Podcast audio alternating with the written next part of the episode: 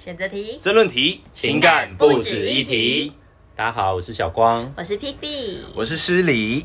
那这是我们情感不止一提这个节目的第一集。那接下来我们后面一系列的呃节目都会来跟大家介绍，就是跟情感、跟关系有关的，其中会遇到的问题，或者其中的形态，甚至是我们在呃社交上面好会遇到的一些问题，那都会在后续的节目来跟大家做分享。但是在这一系列的话题开启之前，我想要先跟大家介绍一下我们的另外两位主持人。那首先是小光，哎，大家好，小光好。对我们，我们节目就想走一个轻松闲聊的模式，对不对？那我想一下怎么跟大家介绍我。我觉得我的情感历程超精彩的，好多元，很精彩。对，你看从母胎单身到一对一关系，到开放式关系，甚至到现在走一个不定义关系。嗯嗯，对我觉得我就是一个情感的求道者。OK，那我们欢迎小光。那接下来，接下来换 P P。好，那可能听声音会知道我是一个比较年纪小的女生。那我本身是一个享乐主义者。到底怎么听声音可以听到年纪小？可爱，就是可爱甜美啊。OK，然后因为我本身就是有接触到开放式关系，就觉得哎，那我是人生可以多更多的尝试，然后我可以透过这样子的关系更认识自己。OK，我们欢迎 P P。好，那大家好，我是诗礼。那诗礼呃，其实在自己本身有在经营，就是 i Instagram 的。一个算是部落格，那其实，在我的呃贴文当中，就是会去阐述一下，就是我对自己观察跟就是我自己观察我自己在情感的一些议题当中的一些课题，然后还有一些我的新的分享。对，所以大家如果有兴趣的话，可以偷去追踪我 IG 哦，自肥一下。哎，我觉得大家应该很好奇，为什么你叫十里？为什么取了绰号？对对，因为其实我觉得开玩笑是一个很可以拉近人与人之间距离的一个方法。对，所以说我觉得说。哎，其实我叫失礼，其实并不是为了就是我就是想开玩笑。其实我是觉得说，虽然开玩笑它可以拉近距离，但是其实它是很容易冒犯到人。对，嗯。所以我想说，要怎么样开玩笑才能够不冒不冒犯到别人？其实这才是我取这个名字最原本的一个意思。对，要追求一个恰到好处。对，恰到好处的失礼，刚好踩到你的界限，又有点踩，又不会太踩过，就是 轻轻拂过、撩过的那种感觉。原来如此，欢迎失礼。对，那大家认识对我们的主持人有一个认识之后呢，那我们就是大家有听到是，其实我们刚刚三个主持人都有提到，就是关于开放式关系这件事情。那到底什么是开放式关系？大家在交友软体上看到哦，开放式关系，那他一定就是很想打炮啦，他一定就是想要，就是不想要负责啦，想要想要玩乐人间啦，对，可能可能会有这样的一个刻板印象。但是我觉得，在破除这个刻板印象前，我们要先来聊聊到底。什么是真正的定义的开放式关系？定义哦，呃，简单说就是说你在伴侣知情同意的前提下，对，可以看，对，知情同意非常重要，就是你们是有经过沟通的，彼此认可的，同意的，然后你才去跟第三个人建立关系，然后这关系有可能是纯爱，有可能是纯性，或是性爱都可以。嗯，对，简单讲是这样子。所以其实知情同意它有两个很重要的部分，第一个是知情。第二个是同意，这样听起来像废话，但是其实很多人他们会说我是开放式关系，嗯，但其实有时候连知情都不见得做得到，甚至是可能我知情了，但我并没有同意你，或者是我没有真的打从心里面认同这样的一个关系，没错，没错。好，那知知情同意就是整个开放式关系里面最核心、最主要的一个呃定义，那。我我们想说好，那我们来听听看，就是我们在每一个人为什么会来选择进行开放式关系？那我们就请小光来为我们介绍一下他的情感历程。嗯，像我那时候是先进入一对一关系嘛，我觉得我觉得应该大部分人脉络都是这样子啊，因为你以前以前没有听过什么叫开放式关系嘛，那你就是跟着主流的框架走啊，就是一对一关系同居，然后哎是不是要结婚啊？就是会有这些历程。嗯嗯嗯，对。可是我觉得后来在一对关系里，就是有发现一些，呃，算困境吧。困境吗？对你就会发现说，就是说，哎，原来你不可能从一个人身上得到所有的情感需求，没办法满足。就是你不可能找到一个完美情人，没有人是完美。对，没有人可能是完美。就你不可能从对方身上满足所有需求，他也不可能从你身上满足他的所有需求。就连自己都不是完美，我凭什么要求？是啊，不可能啊，那个太过理想化了。所以后来就是会走进开放的关系，我觉得是很重要的原因。嗯嗯，对，只是我们。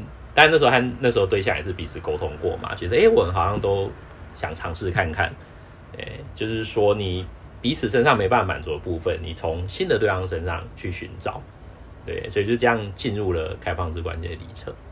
哎，那这样大家会听着觉得很纳闷啊，说那其实，在真爱唯一论里面就是说，那你要就是要为了一个人去舍弃其他东西啊，不然就是不够爱他。哦，对对，就是不够爱对方才会开放，对啊，就会被这样就会有这样的一个逻辑误区。嗯，对，那你怎么看这样的事情？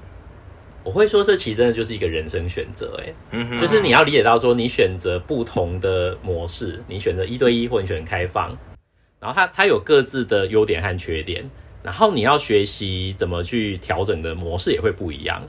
对，像我自己觉得，就是一对一的时候，有时候你真的就是需要有一些呃转移。嗯对，虽然你从对象身上没办法得到，但是你也不可以去偷吃劈腿，因为那不一定违反规则，对违反游戏规则嘛。那你要怎么去转移掉这些欲望啊、想法啊？那个是你自己必须克服的。对，那反过来说，开放式就是说，你可以从别人身上找到，但相对它的出现的很多时候一体两面嘛，就是你要花更多的沟通成本，没错，，对，你要更懂得资源分配，对，那有可能就是你在这个过程中，呃，陷太多久就爆掉，对，都是有可能发生的。其实刚出现两个名词，一个叫沟通成本，一个叫成本，那个时间成本。嗯，哎、那沟通成本它到到底它这个定义是什么？什么是沟通成本？沟通成本哦就是你和一个对象沟通需要花的时间、精力，嗯哼还有就是协调的这个过程。对，那你想想，你今天当对象从一个变两个的时候，那个那可能这个程度就打我了。其实哎比最简单、最简单的沟通成本，其实它的定义就是吵架，最最最具代表性的情绪，情绪，对，就是当我们在花时间去处理彼此的情绪的时候，就是我们的的沟通成本。对对对，情绪劳动，对，所以说，呃，当我们变成付出对象的时候，并不会因为我们变付出对象，然后就不用沟通，然后只要你知情同意之后，我们就知情同意之后，我们就变成说，哦，那反正我做什么都可以。哦，对，它并并不是这样子，对对对对。所以说，其实沟通成本会是在进入开放式关系里面一个很重要的一个因素。第一是你自己会不会沟通，对对第二是你的对象愿不愿意跟你 沟通。对，都很重要。对对，我刚刚听到皮皮叹了一口气，感觉有话想讲。没关系，我们先把小光的故事聊完。对，那哎，刚讲到是第一个是沟通成本，第二个是资源分配。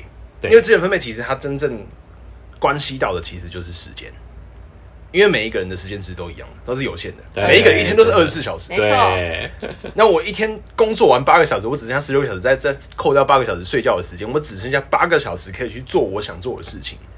那一个对象他能够分配到你多少的时间，才能够建维持你们的亲密关系的继续营运？其实这也是另外一个必须要去注意到的课题。那也是在开呃开放式关系里面可能会去碰到的一个困难，或者是有些人会觉得说，哦，我资源分配没有分配到那么多，你是不是没有那么爱我的这样的比较心理？对啊，那其实这不管是一对一或者是开放式，它都有它一定的需要去取舍跟抉择的东西。对，嗯，对啊，我自己就感同身受啊，就是那时候。呃，开太多线，然后就整个爆掉，loading 过重，对，对记忆体不足，嗯对，那时候真的感受到，哇，原来资源分配是一个那么需要很细致的事情哎，因为考量点太多了啦，对啊，就彼此的需求啊，你要处理彼此的情绪啊，呃，而且这个东西是说每每每条线，对，嗯每条线的，然后每个人要的东西又不太一样，对，所以那你回到去兼顾？小光，你刚讲说你的情感历程，就是说你从一对一进入到开放式，对，那这中间是什么样的启发点会让你想说，哎、我要进入开放式关系？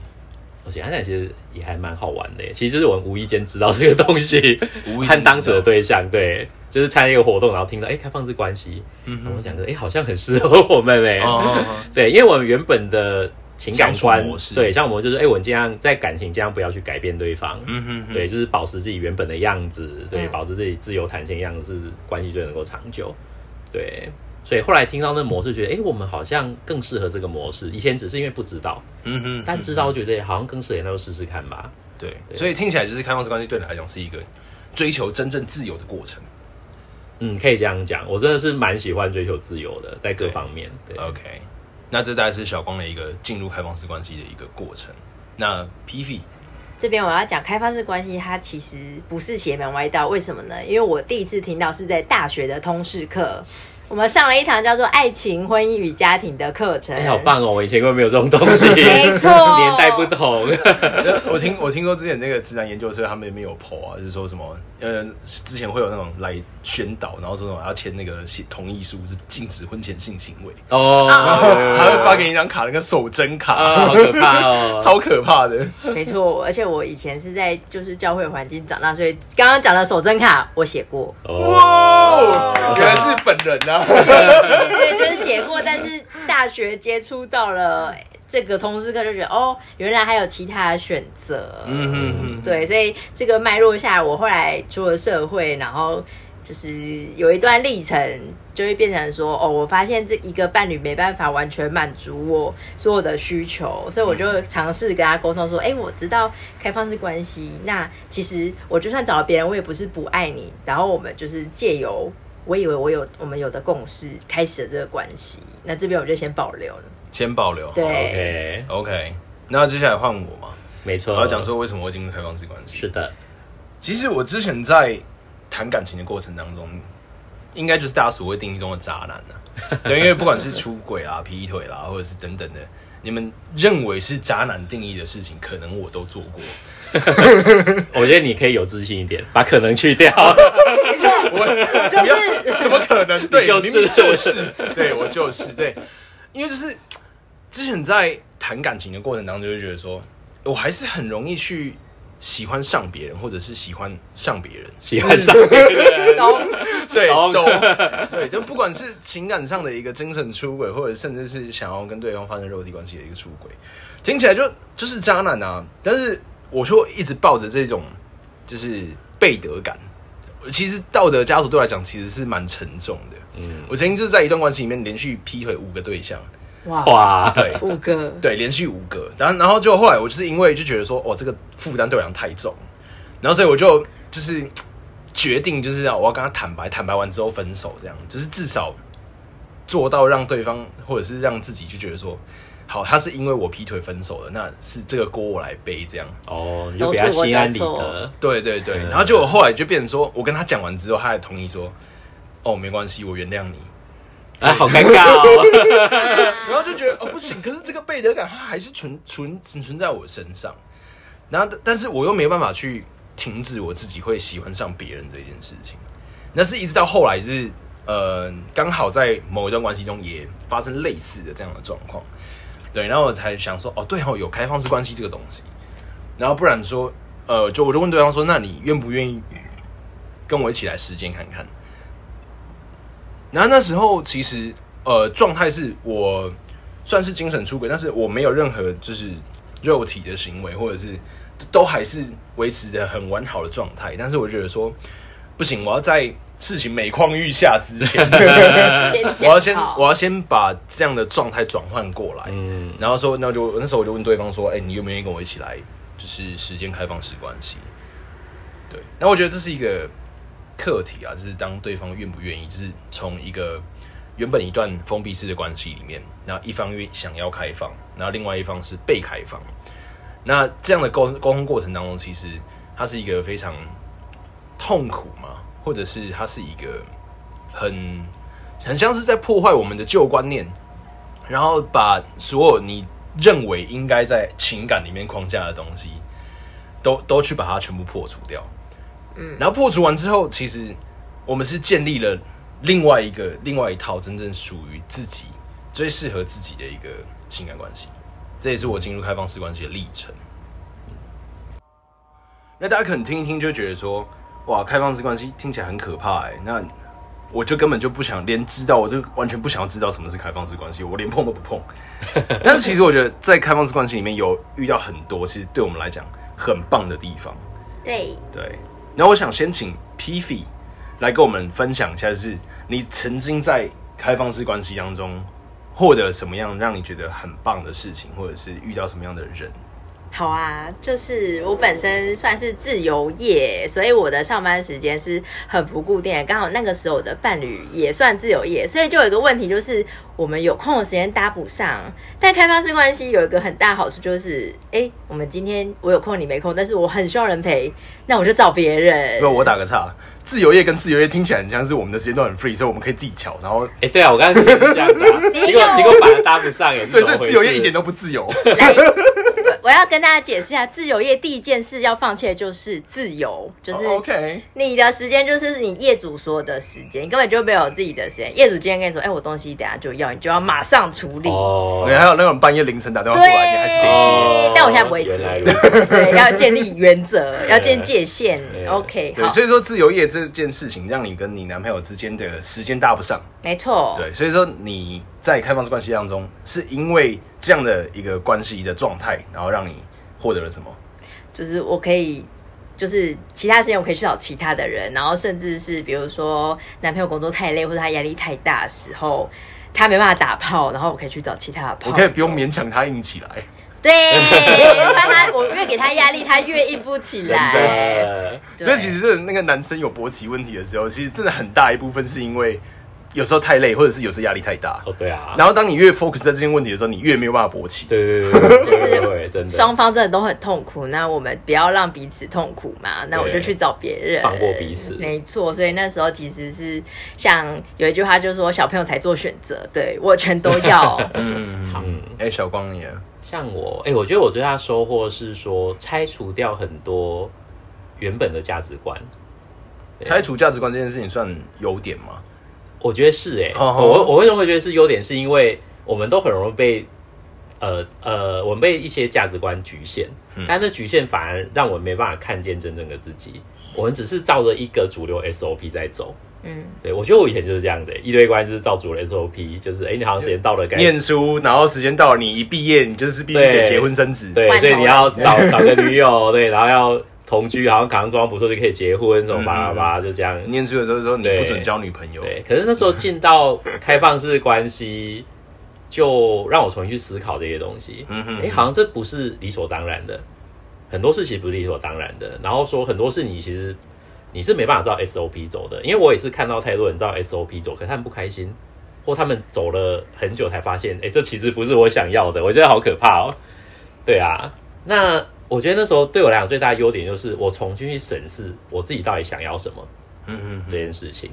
对，那我觉得我现在也不敢说我真的找到了，但起码说我还是持续在找答案，我有在做这个事情，这个历程本身让我觉得是非常有收获了，真的，嗯。那施礼先生你呢？我觉得哦，呃，他让我增加很多篇贴文，增加流量，流量密码在这里，流量密码，流量密码在这，原来如此。没有啦，因为我觉得原本在一对一关系中的我，他其实我其实是一个控制欲很强的人，我很想要去主张任何事情。可是这样的个性会让我在呃原本的关系中会变成说，当对方出现。跟我预期不一样的事情，我就觉得对方不行哦，然后就分手。呃，所以我就比较没有弹性空间嘞。对我真的是，其实我谈恋爱从来没有超过一年半的哦。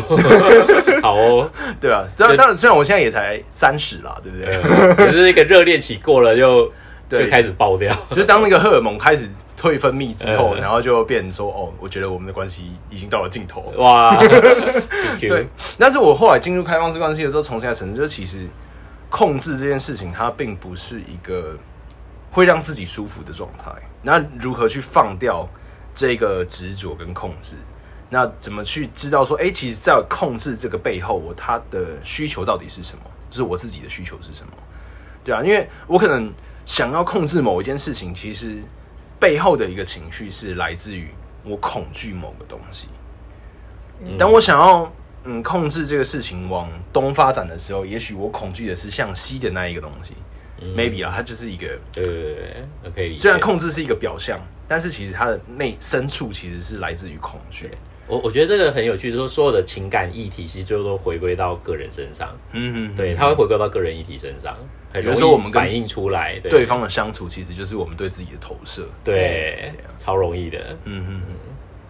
哎，那我们讲完优点是讲一下说另一面，很多事都一体两面嘛，一体两面。对，开放也不会说全部都好棒棒啊。给大家一个就是前情提要，开放式并不是什么都好，对，还是会遇到一些。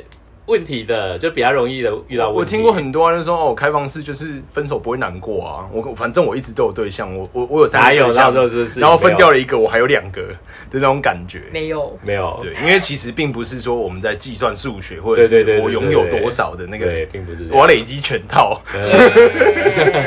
所以在开放式关系中，到底有什么嗯让你觉得没有那么顺利的嗯的事情？我觉得我我自己边首先要先讲一件事情，就是开放式关系它并不是一个解答啊。对我曾经在就是一对一进入开放式之前，我对开放式关系的想象就是说，他既然可以完全的知情同意，然后也不用去就是局限于单一个对象，那也就没有劈腿偷吃的问题。那当一个情感中没有劈腿偷吃的问题的时候，是不是就完全没有问题了？我曾经是这样想过，所以我觉得，我觉得开放式关系它是我的答案，我的解答。但是当我真的实现起来之后，发现其实并不全然是这样。因为我们在进行开放式关系的时候，我们反而就是开始真的要去呃了解彼此的状态，就是了解对方状态跟了解自己的状态，然后开始真的重新来做一个。回顾跟分析之后，然后就发现说，哎，原来我有呃恐惧，原来我有就是害怕的东西。那我这个害怕的东西，我要来自于它是来自于哪里？那我要怎么样去呃疗愈它，或者是怎么样去填满这一个空缺？对，因为空缺其实这匮乏，空缺就是我我我会把它定义成匮乏。那匮乏它是一个状态，就变成说我对某一件事情一直不满足，然后我一直想要去。满足他，满足他，补足他。对，那我觉得最明显的状态是我后来自己在分析说，为什么我会想要出轨，想要劈腿？因为其实它是来自于，就是我从小在成长的过程当中，一直很少被我的母亲肯定。对我一直很少就是被肯定这件事情，所以我在反而是在长大之后，我开始追求我的关系，然后我就会想要说，我很想要从很多人的。身上去获得那样的关注跟肯定，嗯，然后借由来满足我曾经就是很缺乏的这个东西。可是这样的状态就变成说，我一直去追求，一直去追求，就会填不完，填不满，就是那那一块永远是填不满。对，那当我真的进入开放式关系回来，重新再看这一块的事情的时的时候，我就想，因为我原本就只是说，哦，我好想要跟别人打炮，我好想要就是跟别人约会，然后在这样的过程当中去填满我自己，一直回来回来到开放式关系里面看，说，哦，原来其实我这样的行为，它是来自于我背后这样的一个匮乏的感觉。嗯，对啊，那你说它是好或不好？我觉得它让我看清我自己的状态了。这是我目前我觉得我想到的一件事。我们突然聊到很深沉的东西，突然不知道回 事情突然往意料之外、意料之外的方向发展。好，那我这边就先跳过，不然我们 来讲一下小光好了。我觉得，我觉得他们关你要很容易遇到一个，就是说比较的问题。对我都讲比较大魔王，对，因为你今天是很明显就是。你是知情同意，你可以有复数对象的，对。所以说同同样的是，我也知道你有哪些对象，对对对，就彼此 都是，对对啊。那那要面临一个问题，就是说，有可能你不会永远是对方的第一顺位，嗯哼，对，他的焦点关注度不会永远摆在你身上，他是可能会转移的，嗯哼，然后那时候你就要去调试，说，哎，你怎么知道？呃，你怎么去确认说他并不是？呃，他只是暂时把关注移到新的热络对象身上，嗯嗯，但他没有完全忽略你。你要怎么去调整的心情就很重要。就是其实关注度，它可能会是原本在一对一情感里面的一个，就是说，因为我跟你是伴侣关系，所以你的关注本来就应该要放在我身上。哦，对，你会觉得理所当然，占有欲啦。对，哦，对，那个连连接到就是更强，就是说占有欲的部分。对，那我们之后会聊。对，以后的新主题，对对对，以后的主题，对。但是在开放关系，你就可以理解到说，哦，原来这个事情不是理所当然的，嗯嗯，对。然后甚至说，有时候也不是对象，他果就是关注先放在工作上，对，一堆一些也会嘛，就是你觉得他情人可能是工作，有可能是游戏，对对对，你怎么一直玩游戏打电话不理我？对，就是各种啊。然后，变说在开放关系之前，你就去必须要面临很多这种议题。对你有不同的，你会觉得好像有很多竞争对手，嗯，潜在的竞争对手，或是同时存在。对对，那你要怎么在关系里找到安全感这件事就非常重要。对，所以其实我觉得竞争对手这件事情其实是很吊诡的。嗯，就其实我们 在原本的文本当中，就是只要你情人的喜欢的对象，他就是你的敌人。对，但这其实并不然。有时候。在不同的关系形态中，它其实阐述的角色的一个定位就会不一样。就是你你的情人他喜欢的对象，也许可以跟你成为朋友，这是也许也可以跟你成为情人。哦，对，这就是他的可能啊。对，呃，哎，所以其实从刚刚的对话当中，我们也可以发现，就是当我们真进入开放式关系之后，我们开始很深入的去讨论，包含。安全感包含占有欲，很多的这些比较重大的一个个人的生命议题，所以其实原可能他原本在一对一关系中是必须要被压抑或者是去被忽略的，那我们才开始去讨论这些东西，这也是我觉得开放式关系有趣的地方。对，因为在一对关系，我自己经历就是，你有时候真的很容易回避掉问题，哎，嗯嗯，因为你就有个观念，就是说，哎，好像我今天不会分手，没有到会分手的地步，我就不去碰那个问题，我就搁置。可是那种问题搁置久了，它有一天还是会爆发出来。没错。对。好，那我自己这边是觉得，因为你的关系变多，所以你的不可掌控的因素就会相对提高很多。嗯。那我个人遇到最大问题就是，我觉得对方知情而且同意了，但是事后对方其实没有真的同意。哇！所以他在委屈自己。对他就是太爱。太爱我了，然后就觉得说，嗯，我一定会回来，然后就一直说我没关系，我可以，我超喜欢，对，然后所以事后真的爆掉之后，我就会觉得哇，原来不是知，原来我的知情同意跟你的知情同意不一样，并不一样，我觉得这好伤哦，对，就觉得哇，原来你。为我委屈这么久，这样子也会很愧疚吧？对，就是啊，真是辛苦你了，真 的真的。但其实我觉得是在开放式关系里面，大家就会觉得说，哦，开放式关系那就是每个人都可以互相连接、互相打炮。但其实这这是一个很有趣的地方，是当我真的开始进行任何说知情同意、所谓知情同意的开放式关系之后，我就发现说，哎，并不是我想找谁打炮就打炮，我反而开始会去慎选对象。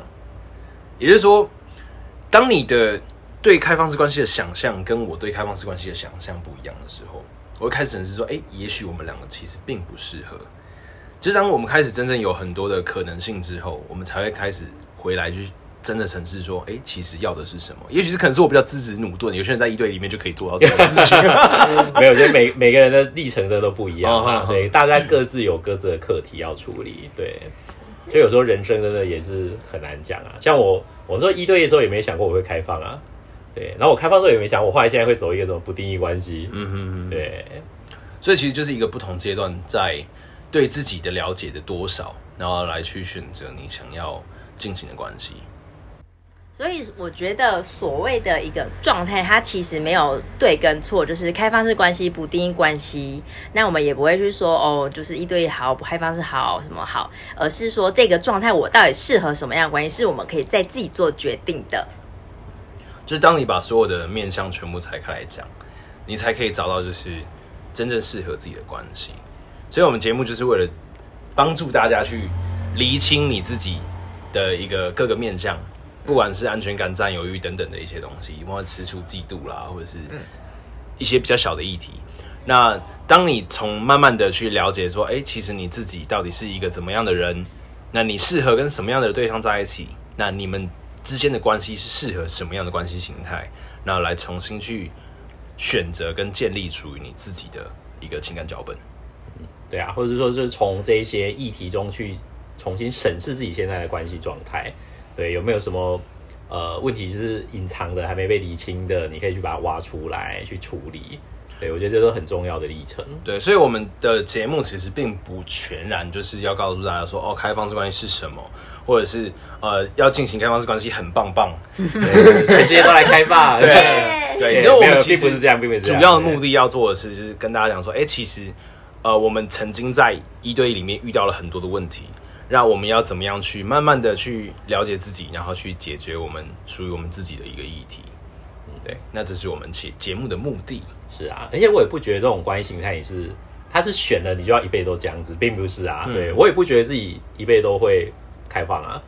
我说还是保留个可能性，搞不好哪一个是晚年，你觉得说，哎，你是想想安安一个人安安定下来就好了，哎，又回到一对一，都是有可能的。就是我觉得，反正学到最重要的时候，不要为自己设限，对，而是它并不是只有一个可能性。对对对，我觉得反而是保持弹性空间，就是你弹性越大，其实你的人生会。越活得自在。好，那我们要做我们节目的 ending 喽。OK，好，来是非题、选择题、申论题，情感不止一题。我们下集见。